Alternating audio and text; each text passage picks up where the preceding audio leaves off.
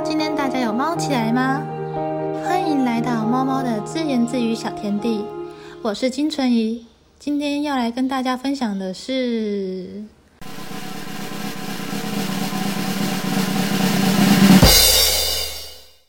在商桥公关公司的实习大小事。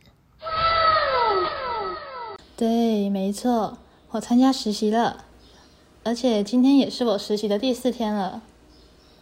第一天实习的时候是我实习的第一次，有很多不确定，而且我也在尝试的东西。那时候我真的超紧张的，但我也希望自己可以做好这份实习工作。不知道大家是不是跟我一样，实习的第一天都很差，但是到第二天实习，哎，我发现我很快进入状况耶，做事情比第一天快很多。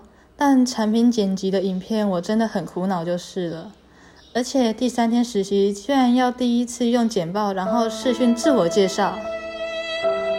我真的紧张到我一早就跟马桶约会。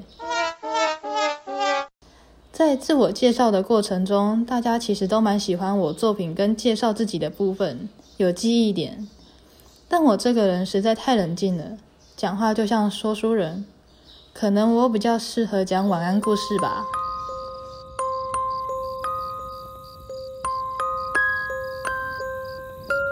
今天是实习的第四天了。其实自己录 podcast 也是我的第一次，要有抑扬顿挫，对我来说真的蛮困难的。我平常讲话的家人也都是说我静如止水，唉，应该就是因为我水瓶座又 A B 型，这两个怪星座跟怪血型，应该就是负负得正，让我平的要命的原因了。嗯，我是说语气，不要想其他的。不知道有没有人跟我一样语气也很平呢？我感觉我的声音应该比理科太太还要平哎。嗯，待改进，待改进，加油加油！